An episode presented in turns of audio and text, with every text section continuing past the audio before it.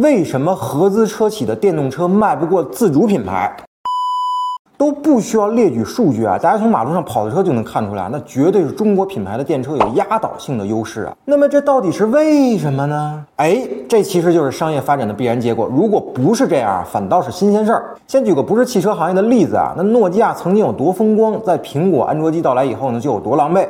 您能说诺基亚没技术积累吗？没有产品研发经费吗？没有品牌认可度吗？但它仍然失败了。究其根本啊，其实就是已经成功的企业呢，有自己的既得利益，那对新的商业环境呢，也容易坚持旧的思维惯性。那最终呢，自身的产品不能适应新的环境，就成为了时代的弃儿。这在人类几百年的商业史上啊，是反复上演的。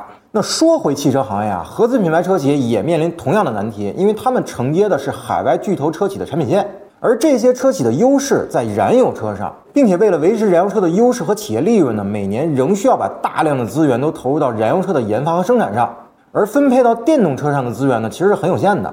举个不严谨的例子啊，假如说某车企巨头每年的研发经费是一百亿，而分配到新能源车呢，可能只有百分之十，也就是十亿。而一些自主品牌和造车新势力呢，是 all in 新能源赛道的，那虽然公司规模小，每年只能拿出二十亿的研发经费。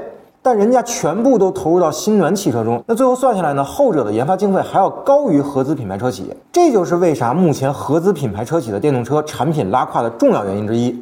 其实基于能源战略安全的考虑啊，我国很早就开始布局电动车领域了。那不少车企呢，甚至从二零零八年左右就开始进行电动车的研发了。那到如今呢，已经有十多年的电动车研发的历史了。那涌现出了像比亚迪这样能够完全自主搞定三电系统的国货之光，同时呢，也有宁德时代这样的动力电池巨头。而国外的这些车企巨头呢，决心发力电动车赛道呢，其实只是最近这几年的事儿。那和未来、理想、小鹏这样的造车新势力呢，是前后脚的。再加上合资车企本身的品牌溢价和各种的高成本，也就造成了现如今的窘境。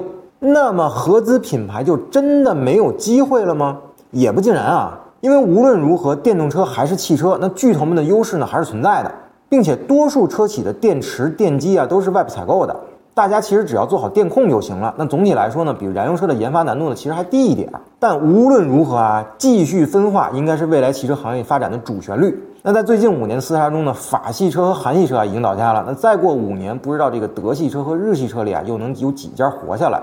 那当然，这个逻辑同样适用于自主品牌和造车新势力。那大战呢远没有结束。虽然智能电动车的市场是一个非常大的赛道，但仍然容不下太多车企的存活。因为如今的商业环境呢，就是头部效应会越发明显。几家巨头瓜分所有的市场份额，这点看看手机和互联网行业，大家都能明白了。就是那么屈指可数的几家企业占据了绝大多数的市场，而其他企业呢，只能做巨头看不上的细分赛道，苟延残喘的继续活着。好了，那本期节目呢，先聊到这儿。同意我说的，请您点个赞；不同意我说的，咱们评论区里继续讨论。